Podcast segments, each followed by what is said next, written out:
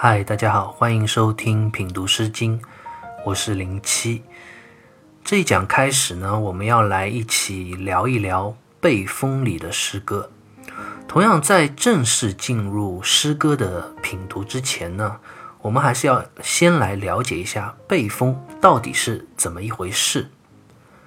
我们现在能够通常拿到的《诗经》的版本，在周南和少南两卷之后，就应该是背风、庸风和卫风三卷。而这三卷，其实在最初是合为一卷的，统称为卫风。从毛诗开始，才被拆分成了三卷。所以现在我们可以把背风、庸风和卫风这三卷放在一起来看，它们反映的其实都是当时魏国的民间歌谣。那魏国究竟是一个怎么样的诸侯国家呢？为什么又会被分为背、庸、魏三个地区呢？这其实是和魏国这个国家成立的过程有非常重要的关系的。周武王在打败商朝之后，建立了周朝。那一般建立一个新的朝代之后，第一个要面临的一个非常棘手的问题是什么呢？就是要去怎么处理原来商朝剩余的王室和贵族，是斩草除根全部杀了呢，还是要以安抚为主？那周武王选择的方式是安抚。商朝原来的国都朝歌，就是在魏这个地方，所以周武王为了安抚原来商朝的残余的贵族，就把商纣王的儿子武庚，还是封在原来的朝歌这个地方，然后派了自己的三个弟弟，分别是管叔显、蔡叔度和霍叔处，去协助商纣王的儿子武庚管理这片区域。说是管理，其实也就是监视和控制商朝的这些残余势力，要维持整个周朝的稳定。所以这三个弟弟也被称为三监，这个监就是监视的监，分别管理三块不同的区域。管叔显呢，他管理的就是朝歌北面的这片区域，也就是背，就是我们这边背风的这个背。蔡叔度所管理的是朝歌南面的这片区域，叫做雍，也就是后一卷的名字雍风的那个雍。霍书处管理的就是朝歌东面的这片区域，被称为魏，也就是之后的魏风的那个魏。所以被、雍、魏的名称就是由此而来的，指的并不是三个国家，而是朝歌周围的三片区域。但是世事难料，周武王自己也万万没有想到，他死了之后，一切就都变了。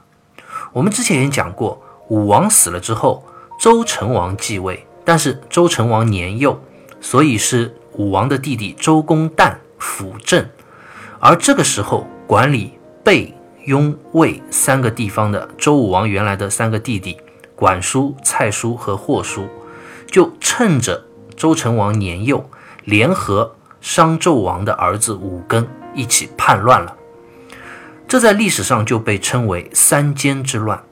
幸好周公旦非常坚定坚决地平定了这场叛乱，维护了周朝刚刚创立之初的稳定。他杀了管叔先和武庚，流放了蔡叔度，将霍叔处废为庶民，也就是平民百姓。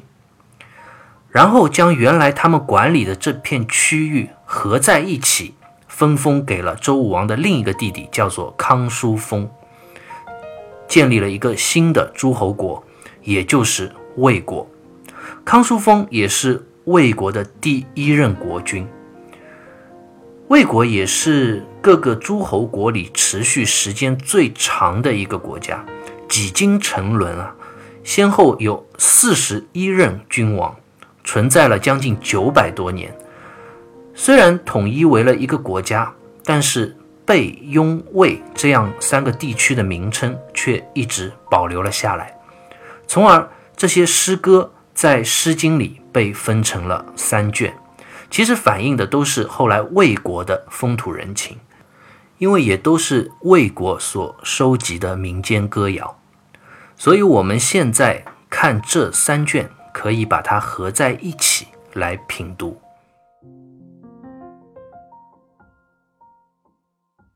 接下来，我们就来看《背风》里的第一首诗歌《百舟》。这首诗一共有五段，我们可以分为三个部分来看。首先是第一段：“泛彼百舟，亦泛其流。耿耿不寐，如有隐忧。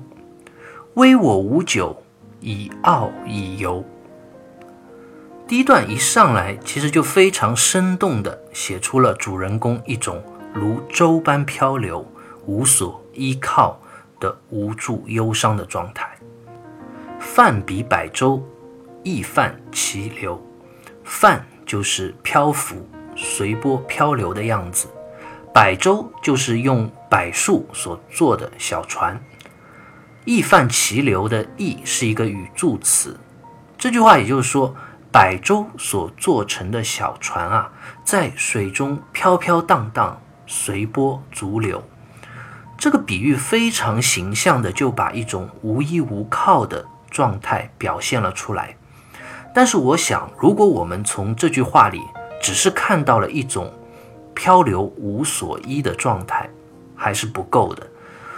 作者以百舟自比，其实还隐含的告诉了我们另一点，那就是他的心理。他面对这样一种漂流的状态。他是不是愿意呢？当然是不愿意的。柏树是一种非常富有内在气节的树木，《论语》里就讲到“岁寒，然后知松柏之后凋也”。我们知道，在春天温暖的季节里，树木都枝繁叶茂，但是只有经历了天气最寒冷的时节，我们才能看到其他的植物其实都会凋零。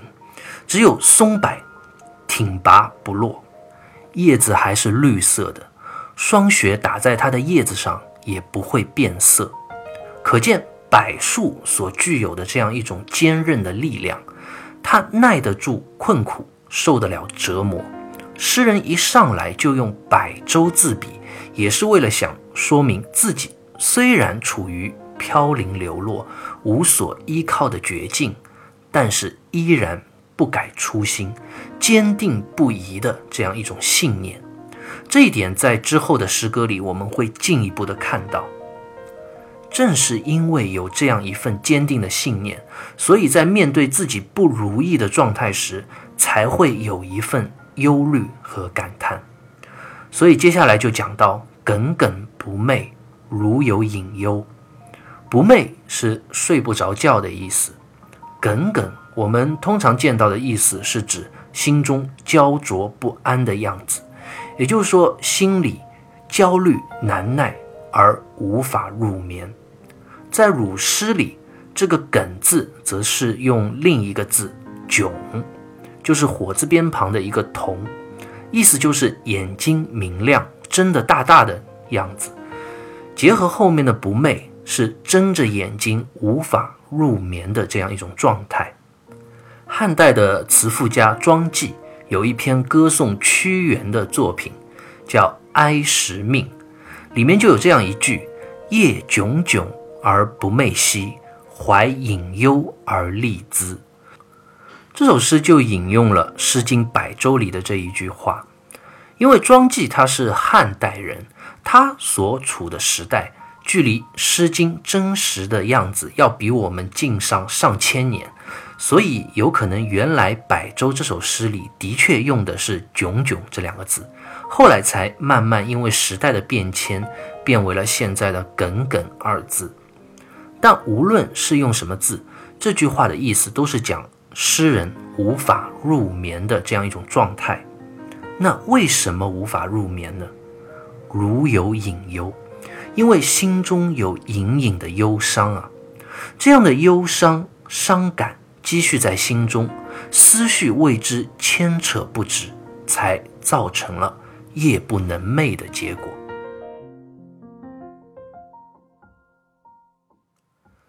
那我们就要问了这种忧伤的状态是可以去改变的吗？如果是可以改变的话，那应该去主动改变这样的状态，而不是让自己陷于无尽的忧虑忧愁之中呀。诗人接下来就告诉我们，并不是他不想走出这种阴霾的心绪，而是无能为力。微我无久，以傲以游。微就是并非的意思，傲在《说文解字》里就是出游之意。王先坚诗三家一集书里就说：“言非我无酒，傲游以解忧。特此忧，非饮酒傲游所能解。”也就是说，这句话的意思是，并不是我不想借酒消愁，或者出行游玩来减轻化解我心中的这份忧愁啊，而是这份心里至深的忧愁和伤感，是喝酒游玩也都所无法化解的。接下来，我们来看这首诗的第二部分：“我心非剑，不可以如；亦有兄弟，不可以惧。”薄言往诉，粉笔之怒。我心非石，不可转也；我心非席，不可卷也。威仪代代，不可悬也。这两段的内容都是这位诗歌的主人公用来表达自己坚定的初心，绝不会改变。我心非剑，不可以如。非在这里就是同是非的非，是。不是的意思，见就是镜子，如就是容纳的意思。这句话就是说，我的心不是一面镜子啊，什么都可以去容纳。那这里用镜子来比喻是什么意义呢？方玉润在《诗经原始》里就讲：“盖见之于物，纳景于内。凡物不择言痴，皆纳其景。其心非见。”不能善恶皆纳，善者纳之，恶者不纳。也就是说，镜子这样东西，对于它所照到的东西，是不会有选择的。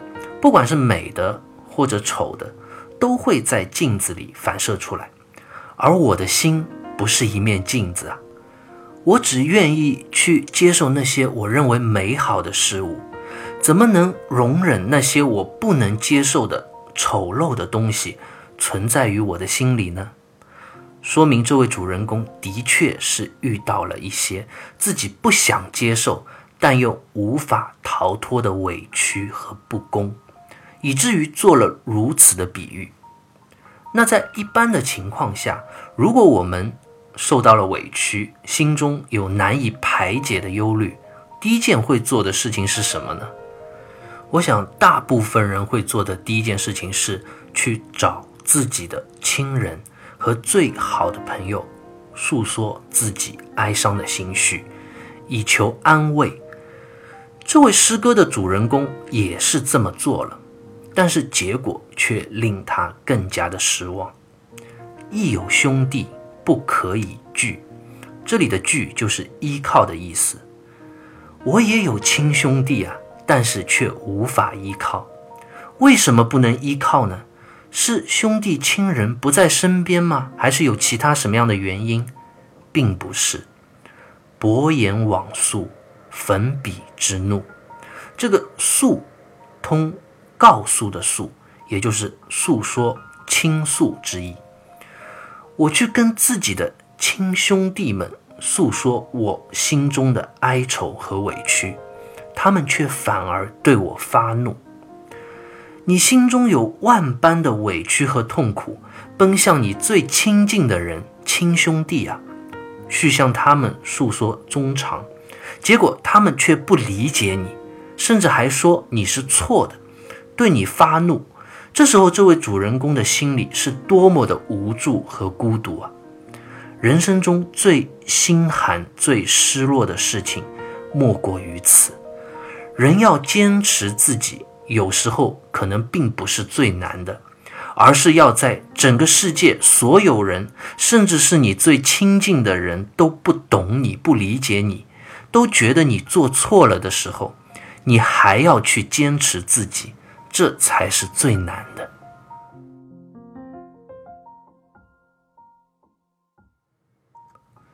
接下来的这一段诗歌，主人公再一次向我们坚定地表达了他绝不妥协的决心。我心非石不可转也，我心非席不可卷也。王先谦在诗三家一集书里就解释道。诗言石虽坚，可转运；席虽平，可卷曲。我以善道自守，必不可夺。此心非石非席，岂能听人之转运卷曲乎？”意思就是说，石头虽然很坚硬，但是如果用力，还是能够转动搬运的。草席虽然可以铺得很平整，但是还是可以被卷起来、收起来的。但我的心呢？我的心不是一块石头啊，也不是一条草席。我坚持着我自己的初心和善道，不会任人摆布，不会动摇一分一毫。这是一份多么坚定的信念和决心啊！这样的比喻和话语用的是实在太生动、太感人了。威仪代代不可旋也。威仪指的就是严肃的仪容和面貌。代代，朱熹在《诗集传》里说是富而贤习之貌，也就是从容淡定的样子。这当然讲的就是主人公自己在面对所有的不理解、所有的委屈、所有的痛苦的时候，依然坚定自己，保持着严肃不屈、淡定从容的面容，没有丝毫的妥协之意。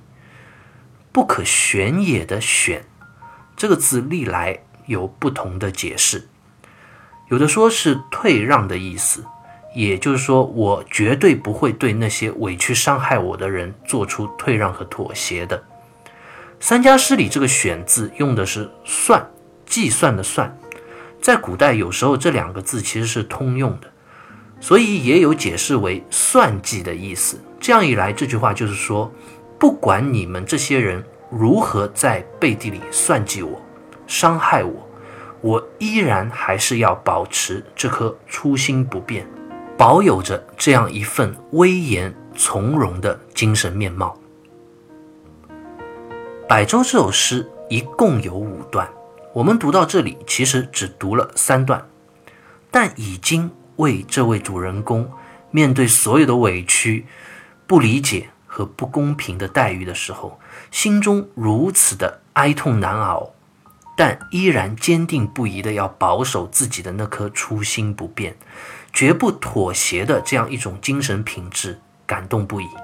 那问题就来了，到底是什么样的事情，让我们这位主人公如此坚定的要保守自己的初心呢？